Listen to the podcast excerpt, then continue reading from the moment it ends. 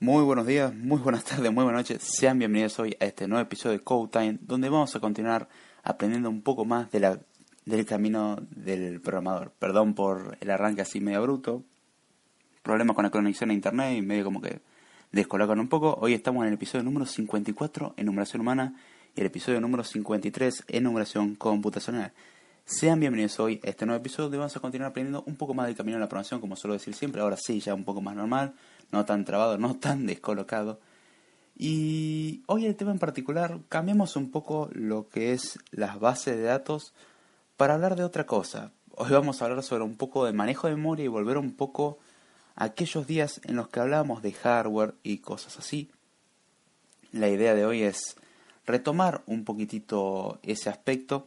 Eso es un tema que personalmente me interesa mucho por cuestiones de curiosidad propia, Sinceramente yo cuando leo eso es algo que me llama mucho la atención. Y la idea es compartirlo justamente con el resto del mundo que lamentablemente veo que muchos no le prestan atención, o por lo menos muchos que se dedican al desarrollo, no le prestan atención a eso y solamente se enfocan en yo quiero aprender un lenguaje de programación. Eh, entonces, ¿cómo se soluciona ese aspecto? La idea es tener un conocimiento general, el saber cómo manejar, por ejemplo, la memoria, el saber cómo eh, interpretar cierto, cierto código, el entender el cómo funciona internamente algo, eso, eso es fundamental y eso no, no hay un gran esfuerzo por, por hacerlo y eso es algo que, que denoto como algo fundamental.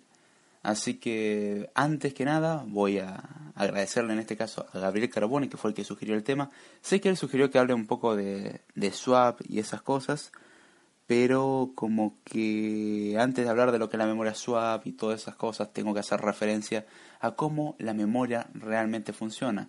Anteriormente se hizo referencia a lo que es ese tema, ahora vamos a seguir haciendo referencia al respecto, pero un poco más enfocado en el aspecto del swap o del swapping.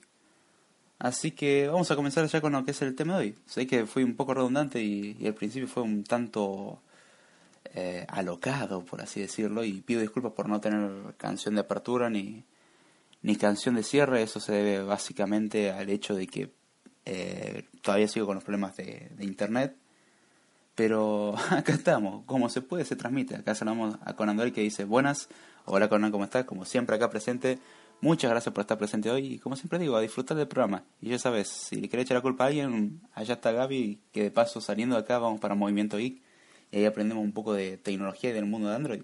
Ya que estamos, hacemos el 2 por 1 Pero, che, Conan, ¿cómo está? ¿Todo bien? Y el que no entienda que hago referencia cuando saludo a la gente, pásese por el chat de Spreaker. La verdad que justamente lo lindo es poder interactuar con la gente en vivo y que puedan hacer preguntas. Por ejemplo, ahora voy a plantear el tema y si surge alguna pregunta, duda o algo interesante aportar, justamente es la idea. Y cosas que no sean interesantes aportar también se aportan. Hay comentarios que no tienen absolutamente nada que ver y dan un tinte más divertido al asunto. Así que ya comenzamos con esto. Vamos a ir a un contexto, un contexto histórico en el cual tenemos computadoras con un solo procesador, con un solo procesador que solamente puede hacer una sola cosa a la vez, es decir, no es multicore, es un procesador simple de un solo núcleo, podemos hacer una cosa a la vez, y eran tiempos en los que no existía ese concepto de paralelismo, es decir, vamos a ejecutar dos programas a la vez aunque tengamos un núcleo, porque aunque tengamos un núcleo podemos hacer un pseudo paralelismo, emularlo, se fue haciendo durante mucho tiempo, pregúntenme más que nada lo, donde más se notó y más reciente es es con el tema de los teléfonos celulares. En los teléfonos celulares, durante mucho tiempo tenían un solo núcleo y aún así podían hacer varias cosas a la vez. Pero aún así, en este tiempo estamos hablando de la década del 80, cuando recién comenzaban las cosas, había un montón de cosas que faltaban, mucho desarrollo que ni siquiera teníamos interfaz gráfica de usuario, de ser una idea en qué punto estamos hablando. Y a partir de ahí es cuando vamos a empezar a tratar el problema. Acá dice Conan, bien acá disfrutando del tema hermoso del de hoy. es un tema bastante interesante. Por lo menos personalmente hablando. Sepan disculpar, también ando un poco jodido con este cambio de, tiempo en la voz. Se me nota un poco entre medio resfriado, no, no sé qué miércoles es eso, pero bueno, acá estamos. Eh, vamos a hablar de cómo se almacena la información y en este caso tenemos a lo que es el procesador. El procesador es la unidad central de procesamiento, es el lindo dispositivo que tenemos y hace que todo funcione en parte junto con otros componentes. Y cuando queremos almacenar información en el procesador, el procesador tiene sus propios registros. El procesador tiene un par de registros, son unos cuantos, algunos con propósito general y algunos, por ejemplo, el contador de programa, porque en realidad recordemos que al fin y al cabo un programa es un conjunto de instrucciones. Entonces, como tal, podríamos listar como instrucción 1, instrucción 2, instrucción 3, instrucción 4 y de hecho si recordamos en ciertos tiempos se usaba el go-to. Eh, eso es peligroso, es pecado, no, no hay que usarlo. La probabilidad de que un go-to salga mal es muy elevada, más que nada si uno no sabe muy bien lo que está haciendo. Y entonces uno diría, bien, con la memoria el procesador alcanza. No, por eso tenemos la memoria RAM. De hecho, el procesador y el sistema, en realidad el sistema operativo, no puede utilizar toda la memoria que quiera. Es decir, el sistema técnicamente hablando, o un programa técnicamente hablando, no tiene acceso al disco rígido.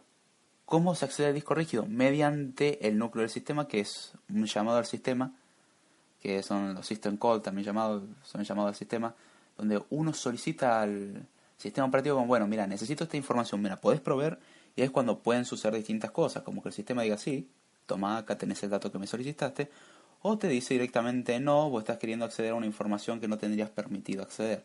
Entonces, en ese caso, se lanza una excepción o una trampa, una, una señal, hay distintas formas de, de procesar ese tipo de cosas. Pero cuando trabajamos con un programa en sí, solamente puede acceder a la memoria principal, que cuando hablamos de la memoria principal hablo de la RAM, y accedemos solamente a los registros del procesador, que generalmente un registro del procesador tiene la capacidad de la arquitectura del procesador. Cuando hablamos de arquitectura, por ejemplo, recordemos lo que hablamos de hoy en día de procesadores de 64 bits. Adivinen de qué tamaño son la mayoría de los registros de 64 bits. De hecho, saludamos acá a Damián Tiscona que se hace presente y dice buenas. Saluda a Conan, saluda acá. Acá dice, eh, Pool 3. ¿Cómo que Pool 3? Ay, Dios. Pero bueno, hoy, hoy para tu placer o lo que sea, Damián, vamos a mencionar a, Von Newman en algunos momentos, así que recordando viejos tiempos de los orígenes del podcast. Cualquier cosita que no te guste, queja a Gabriel. Él lo sugirió. Ahí está. Creo que ahí se tiene que estar arreglando el problemita. Vamos a ver si, si se soluciona. Acá dice Mario Vascones. Buenas noches, comunidad galáctica. Acá dice Damián Paul, no. Ah, avíseme si, si se escucha o no. Eh, disculpen por esto, vamos a... mañana se soluciona esto. Pero bueno, ¿qué se lo va a hacer? Mientras tanto vamos a ir con lo que es el episodio de hoy. En sí, hoy en día los sistemas operativos utilizan esto y el concepto básico que estaba hablando era de eh, la cantidad mínima direccionable, es decir, ¿A qué podemos hacer referencia? A ver, ahora se escucha, dicen, como ya, acá probaste, dijo. No, yo no pienso leer eso. Eh, cuando nosotros trabajamos con memoria no podemos acceder a un bit en particular. No podemos decir, dame el bit 5.536.823. Lo que se hace generalmente es acceder de a bytes a la información en la cantidad mínima a acceder y eso depende del bus de datos con el cual nosotros tengamos que transmitir la información. Ahí es donde se hace el direccionamiento, por ejemplo, y es cuando podemos decir cuánta memoria podemos darle una dirección, porque cada espacio en memoria tiene una dirección. Es decir, a cada elemento podemos decir, bueno, el elemento 1, 2, 3, 4, 5, 6, 20 millones podemos accederlo.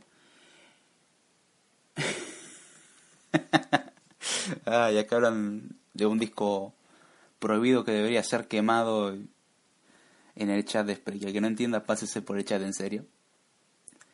Eh, entonces, por ejemplo, si consideramos que la cantidad mínima de información a manejarse es, o la cantidad mínima direccionable es un byte, que suele ser la cantidad mínima, pueden ser bloques más grandes de memoria, si tenemos, por ejemplo, un procesador de 16 bits, significa que el registro va a tener normalmente 16 bits, con lo cual el bus para la memoria va a ser de 16 bits por lo menos, y con 16 bits, si hacemos 2 a la 16, que la cantidad de números que podemos generar en 16 bits, tenemos en total unos 65.536 números posibles, con lo cual es un equivalente a 64 kilobytes direccionables. Eh, entonces, si nosotros queremos tener 64 kilobytes de memoria, vamos a necesitar que cada dirección de memoria, que en realidad es un número simplemente, es decir, el número 1, 2, 3 o el número que sea, tenga 16 bits. Es fundamental, 16 bits, 2 bytes, como lo querramos ver. Si nosotros queremos algo más grande, que eso fue lo que incorporó, por ejemplo, Intel en la década de los 80, con el 8386, también conocido hoy en día como el i386, teóricamente hablando, que en aquella época, teóricamente, bajo la capacidad de ese procesador, existía la posibilidad, porque era de 32 bits, de, direccionar 4 GB de memoria. ¿Por qué digo que existe la posibilidad? Antes de explicar eso, voy a dejar un poco de suspenso y saludamos acá a Maru, la coequiper de Movimiento X, se presenta y dice: Hola a todos, hola Maru, ¿cómo estás? Espero que estés muy bien. Un saludo para vos, Delphi, un abrazo para Gaby. Y bueno, saliendo acá vamos para Movimiento X, así que sigamos con el podcast. ¿Por qué digo que teóricamente solamente se podían direccionar 4 GB de información? Digo teóricamente porque estamos hablando de la década del 80 en el que las memorias no tenían mucha capacidad. Tomaba, de hecho, tomó 20 años el alcanzar la cantidad de memoria necesaria. 20 años, hay que hacer 20 años de desarrollo ¿eh? para llegar a 4 GB. Hoy en día 4 GB es algo normal que todo el mundo puede acceder prácticamente. Pero en su tiempo era una cosa grande que no se la podía acceder. Cuando hablamos de 32 bits, estamos hablando que podemos direccionar 2 a la 32 direcciones de memoria posibles, podemos generar, que es lo mismo que decir 4.000 millones, 294 mil, eh, perdón, 4.000 millones, 204 mil 900, ah, perdón, 4.294 millones 967 mil 296 direcciones de memoria posible. Para hacerlo más simple de entender, esa cantidad de bytes es un equivalente a 4 GB. Esa es la razón por la cual los sistemas de 32 bits solamente pueden direccionar 4 GB de manera normal. Dice, no tengo memoria de los 80, fa, qué década.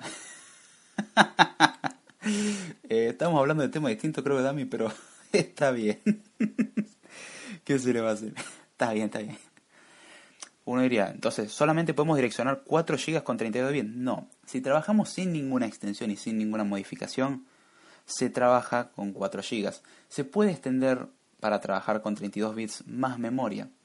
De hecho, hay una extensión que se la conoce como PAE por su sigla en inglés, que es extensión de direcciones físicas o Physical Address Extension, la cual permite extender los rangos de memoria hasta 62 bits no son 52 eh, bits, perdón, no son 52 bits literales, sino que gracias a un grado de, agregarle una capa más de indirección, es decir, en vez de tener una lista en memoria, que decir, bueno, ítem 1, ítem 2, ítem 3, ítem 4, agregamos una capa más que decimos, bueno, tenemos una lista de elementos que apuntan a otra lista.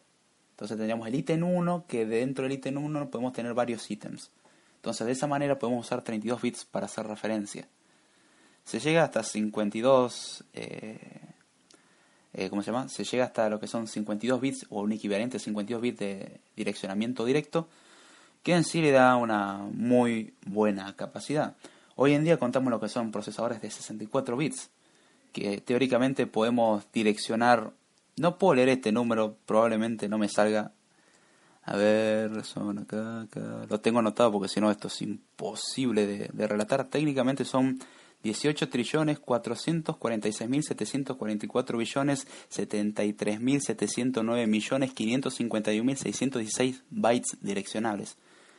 Si queremos leerlo de una manera más agradable, son 16 exabytes. El que quiera tener 16 exabytes de memoria, yo la verdad lo felicito. Vaya empezando a comprar disco duro porque van a necesitar un rato para llenar esa capacidad. Acá dice Conan, yo tengo un disque de 8 pulgadas, bien ochentoso. y saludamos acá primo 4K que dice, buenas tardes, saludos a todos aquí apoyando. Hola primo, ¿cómo estás? Espero que estés muy bien y como siempre digo, a sentarse y disfrutar del podcast.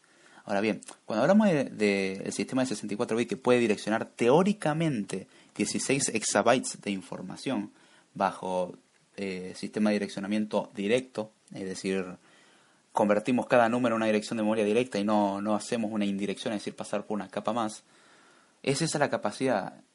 creo que con 64 bits vamos a tener para rato. Algunos dicen, queremos un sistema de 128 bits. Si quieren pasar a 128 bits por el tema de decir tenemos 128 bits, se puede. De hecho, si ya con 64 bits tenemos 16 exabytes, que creo que no existe una computadora con tremenda capacidad, por lo menos no una computadora, sino un clúster. Un clúster ya es otra historia. En ese caso sí, podemos decir, bueno, un, procesador que soporte esas cosas, pero estamos hablando de un procesador normal de 64 bits, son 16 exabytes direccionables. Puedes divertirte un rato largo con eso. ¿Los chips actuales funcionan a 64 bits puro? No, en realidad los grados de direccionamiento de los, de los procesadores de hoy en día son de 40 bits a 48 bits. Y dirá, ¿y cuánto puedes direccionar con 40 bits o 48 bits?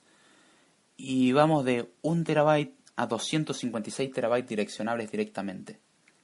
Con lo cual creo que si tenemos 48 bits usables, tenemos 256 terabytes de información a manejar.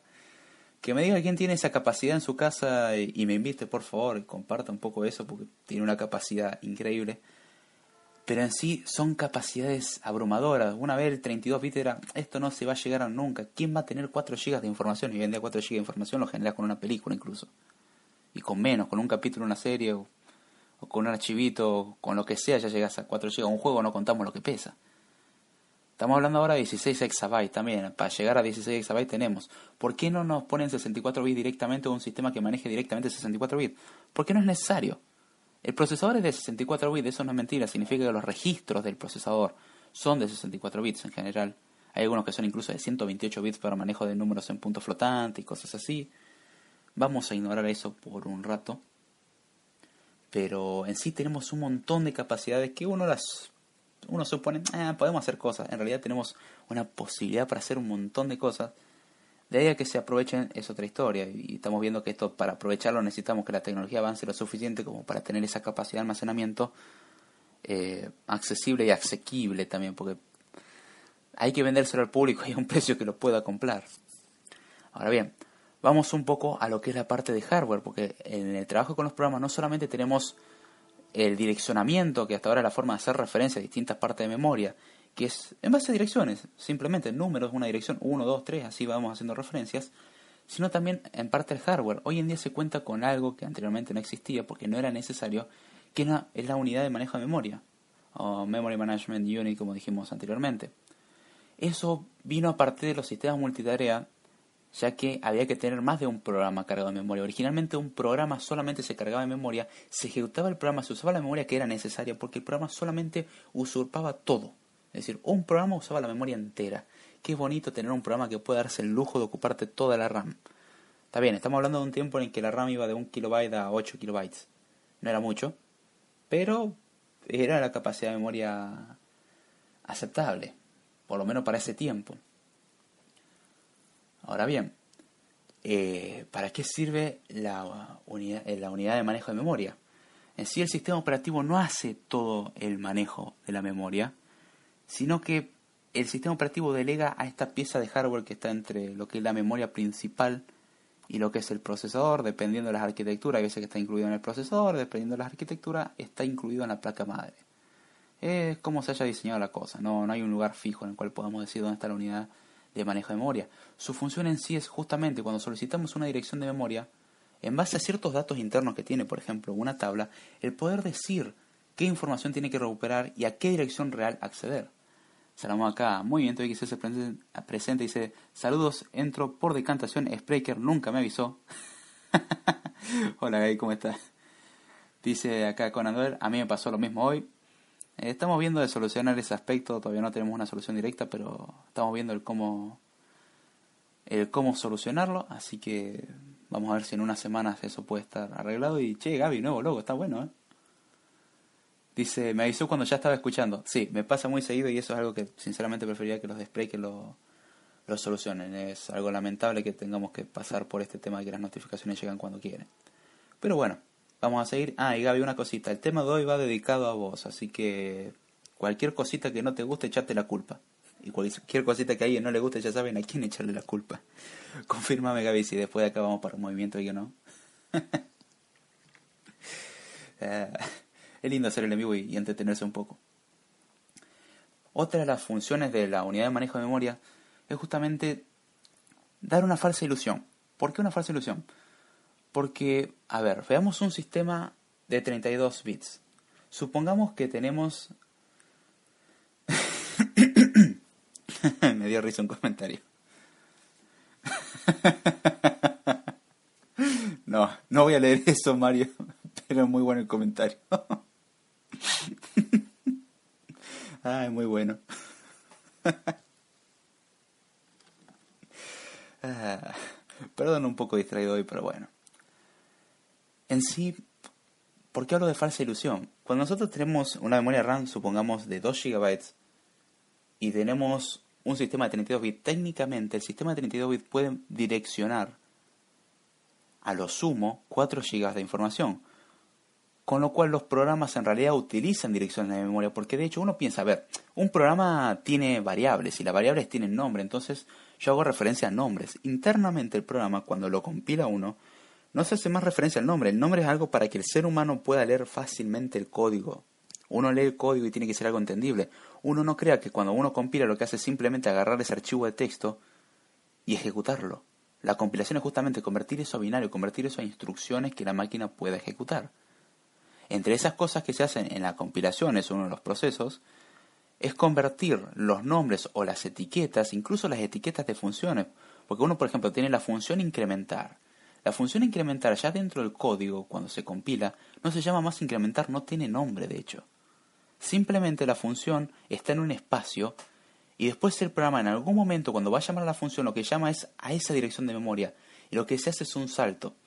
Eso lo voy a explicar un poco más adelante y de hecho recomiendo esta serie de episodios a los que estén siguiendo el curso de Swift les aviso el, el, hecho de que el ejercicio final del curso de Swift 3 va a estar relacionado a este tema. No es necesario escuchar el podcast para poder realizarlo, pero sinceramente ayuda mucho el tener una idea de cómo funciona teóricamente la cosa. No voy a dar spoiler de qué se va a tratar ese ejercicio. A diferencia de muchos cursos que he visto, la idea es que sea más complicado de lo normal, no, no sea algo tan regalado. Así que vamos a, a ir haciendo un ejercicio bastante complicado para el final, o por lo menos un grado de complejidad aceptable. Ya que hicieron el curso y quieren probar si realmente aprendieron algo, un ejercicio que les cueste. Si no, no tiene chiste, no hay desafío. Entonces, volviendo al tema, podríamos tener el caso de 2 GB de memoria reales, pero técnicamente las direcciones de memoria pueden llegar a 4 GB.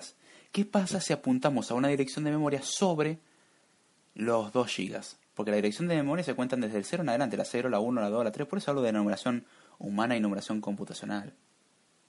Contamos con eso porque computacionalmente todo se cuenta desde el cero, entonces llega de 0 a n-1 cuando n es la cantidad de elementos que tiene que tener. Entonces, si en algún momento se apunta a una dirección de memoria mayor a la cantidad de memoria existente, técnicamente el sistema tendría que fallar, pero hay veces de que realmente se apunta a esa dirección de memoria. ¿Por qué se hace esto? Hay distintas razones. Acá es donde entra en juego la unidad de manejo de memoria. Acá dice Mario Bajones, bien, no he podido seguirlo últimamente, espero volver. Yo también espero que vuelva Mario, se agradece mucho la compañía de todos, tanto en vivo y en diferido. Y como siempre digo, temas sugeridos como este, que te aviso Gaby que hoy no voy a responder a tu pregunta, pero es una introducción a eso. Probablemente ya en el podcast que viene, sí, hoy perdimos mucho tiempo gracias a, a proveedor de internet y SP o como lo quieran llamar. Así que bueno, sepan disculpar por ese aspecto. Por mí que funcione bien internet sería lo más grandioso que podría pasar. Bueno, una de las cosas más grandiosas en realidad. Y entonces, ¿por qué necesitamos poder direccionar información o dirección de memoria más alta? Muchos sistemas, por ejemplo Linux, lo que hace a la hora de trabajar, supongamos con una tarjeta gráfica, la placa gráfica, por ejemplo, la direcciona muchas veces, aunque sea una gráfica que esté eh, instalada o que la memoria gráfica esté puesta en alguna parte de la placa madre o del procesador, o se usa la misma RAM, muchas veces se direcciona mediante la memoria RAM o mediante direcciones de memoria. La unidad de manejo de memoria lo que va a decir, bueno, cierto rango de direcciones de memoria va a corresponder a la memoria física, cierto rango de direcciones de memoria va a corresponder a lo que es, por ejemplo, eh, cierto hardware. Si uno quiere representar una imagen en pantalla o escribir un pixel en pantalla, muchas veces uno de los tantos trucos que hay, muchos sistemas operativos lo utilizan, no es utilizar algún framework extraño, qué sé yo, es escribir literalmente en memoria, decir, bueno, anda a la memoria en la dirección 5593 y escribí este valor. Y eso se traduce finalmente para la computadora como pintar este color en este píxel. el pintar una imagen es básicamente poner miles o millones de píxeles cambiándole el valor. Después el sistema se va a encargar de cada tanto refrescar esa imagen, 30, 40 frames por segundo, lo que vea necesario. Eh, acá dice no pasa nada. Mira Gaby, vos sabés cuál es el problema mío con internet. Si querés un día vamos y prendemos fuego a la empresa, no hay drama, se hace con gusto. Sabemos que tenés también problemas similares de vez en cuando y sinceramente es molesto. Otra la ventaja de la unidad de manejo de memoria justamente tiene algo tan interesante que es quitarle trabajo al sistema operativo. ¿Por qué? Por ejemplo, cuando trabajamos con sistemas operativos multitarea, es decir, que podemos hacer más de una cosa a la vez, tenemos más de un programa cargado de memoria. Vamos a ver más adelante el por qué ciertas razones no se puede garantizar de que toda la memoria está almacenada de manera contigua. Es decir, no podemos asegurar que si tenemos un, dos programas cargados de memoria, todo un programa va a estar en una sección y todo el otro programa va a estar cargado en otra sección. A priori y al principio sí fue así. Hoy en día ya no sucede eso porque tiene muchos problemas como la fragmentación interna y externa que eso genera. Se lo solucionó con otras cosas como segmentación y paginación, que de hecho muchos cuando habrán entrado al, administrador de tareas de Windows, por ejemplo, habrán leído también el archivo de paginación y cosas así, no entendieron nada, bueno, vamos a hacer referencia a esas cosas, pero el episodio que viene, y eso va directamente relacionado con lo que dijo Gaby de la memoria swap y todo eso, y acá entra en juego, por ejemplo, la memoria virtual. Porque uno diría, podemos manejar la memoria físicamente, es decir, tales direcciones de memoria directamente, como se hacía antiguamente, porque no había más de un programa, pero hoy en día ya no se puede. Entonces, si tenemos un programa cargado, o dos programas cargados, que es mejor el caso, tenemos, por ejemplo, un pedazo del programa en la primera sección de memoria, otro programa y después otro pedazo del primer programa, es decir, no es contiguo. Nosotros cuando el primer programa quiere escribir memoria y está escribiendo, supongamos, en la primera sección que le fue asignada, sabemos que tenemos, tiene dos secciones, en la cual en el medio tiene metida la sección de otro programa, y empieza a escribir en la primera sección y llega al límite, no tendría que poder sobreescribir la información del segundo programa, tendría que saltar directamente a la otra sección. Y por ejemplo, eso es algo de que se encarga en parte la unidad de manejo de memoria, porque justamente se encarga de hacer protección de memoria. Si por, por alguna razón el programa 1 hace referencia a cierta memoria en particular que le pertenece a otro programa o que no puede utilizar, va a haber una excepción, va a haber una trampa, va a haber una señal, se le va a impedir y se le va a notificar al sistema operativo, mira, este programa está queriendo acceder a esta sección de memoria que no tiene permitida. Y uno diría, ¿y por qué no hace eso el sistema operativo ya que estamos? Porque el sistema operativo, si a cada instrucción que tiene que ejecutar tuviese que hacer comprobaciones, recordemos que el sistema operativo también es un programa grande, es enorme, es fantásticamente grande. Y si tuviese que hacer eso, la verdad que no, no tendría razón de ser porque es muy lento, son un conjunto de instrucciones y vamos a tener que repetir un conjunto de instrucciones por cada instrucción que accede a memoria. Imaginemos que son 15 instrucciones de comprobación. Tenemos que repetir 15 instrucciones de comprobación por cada acceso a memoria. Y empezamos así, una, dos, y al final termina penalizando muchísimo eso. Porque cada acceso a memoria, a su vez, tiene cierta lentitud. Con lo cual el funcionamiento no es óptimo y, eso trae más problemas de rendimiento. Entonces, ¿qué es lo que se hizo? Quitarle esa tarea al sistema operativo como tal y que se encargue una división de hardware que de paso, además de quitarle esa carga pesadísima, acelera mucho el trámite. Quita mucha burocracia. De hecho, el procesador, una de las componentes que tiene es el coprocesador matemático. ¿Por qué es el coprocesador? Uno dirá, tenemos el procesador, que lo procese todo el procesador y ya está. El coprocesador matemático, por ejemplo, se dedica a hacer mucho cálculo en punto flotante. Punto flotante para el ser humano común y corriente y de habla hispana es un número decimal con coma. Hablo que número decimal con coma porque hago esa aclaración. Si es decimal tiene, eh, tiene coma, no necesariamente en realidad sí, pero coloquialmente no. Eh, tenemos los números enteros y son números decimales y no se los conoce así. Uno asume que, bueno, es decimal, tiene coma. Y no, un número entero no tiene coma y aún así eh, lo, lo puede llamar decimal porque justamente está bajo el sistema numérico decimal. Que no tiene nada que ver con decir mal. Eh, pero justamente esta unidad extra que tiene el procesador sirve para hacer el procesamiento de números en punto flotante. ¿Por qué? Porque el cálculo en punto flotante es mucho más pesado que el cálculo en números eh, enteros, por ejemplo. Sumar dos números enteros es fácil. Sumar dos números en puntos flotantes, si conocemos la norma IEEE, vamos a saber cómo funcionan los números flotantes, vamos a saber que cuando sumamos dos números tenemos que modificar el sesgo para modificar todas las cosas que tengan un exponente que podamos trabajar y después de hacer esa modificación, recién ahí podemos hacer la suma en binario como sería normalmente. Es un paso extra con varios corrimientos. Al que no entendió todo lo que acabo de decir, es un concepto un poco más avanzado de número binario y complicado de explicar por ahí al vuelo en un podcast. Se puede, si les interesa, es un tema que en general suele ser aburrido para muchos porque vamos a hablar que los números binarios son una combinación de corrimientos y cómo podemos interpretar esto y que en realidad no interpretan todo, pero sí y así. Y es un tema largo. Es interesante realmente porque ver cómo todo, casi todo se puede serializar, es decir, convertir algo en binario y viceversa, que es convertir algo en binario algo que podamos entender. No todo se puede serializar, por ejemplo, hay ciertos números que no, no son posibles de representar, sino se puede hacer una aproximación. De hecho, vean una calculadora y hagan ciertas operaciones y vean que la calculadora no puede hacer la operación. Muchas veces cuando hacen el, la operación 1 dividido 3 le da 0,3333334. Hay un truncamiento o un redondeo ahí. Y ese no es el resultado. En realidad tendría que ser el resultado de 0,3 periódico. Si tienes una calculadora científica lo resuelve así. Si tenés una calculadora normal, no lo hace. Y eso ya es un error porque ese número técnicamente para la computadora no es representable. Entonces, la, unidad, eh, en este caso el coprocesor aritmético lógico, perdón, es la que se encarga de hacer este procesamiento y le quita una carga al procesador. La unidad de manejo de memoria, a su vez, le quita carga al sistema operativo y agiliza mucho la tarea porque ahora se la delegamos al hardware en sí. Después de esto entra en lo que es el concepto de memoria caché y ahí es donde recién empezamos a ver cómo se almacena la información en un proceso. La idea era llegar a ver todo eso, pero por inconvenientes no se pudo llegar. Pido disculpas por eso, sinceramente.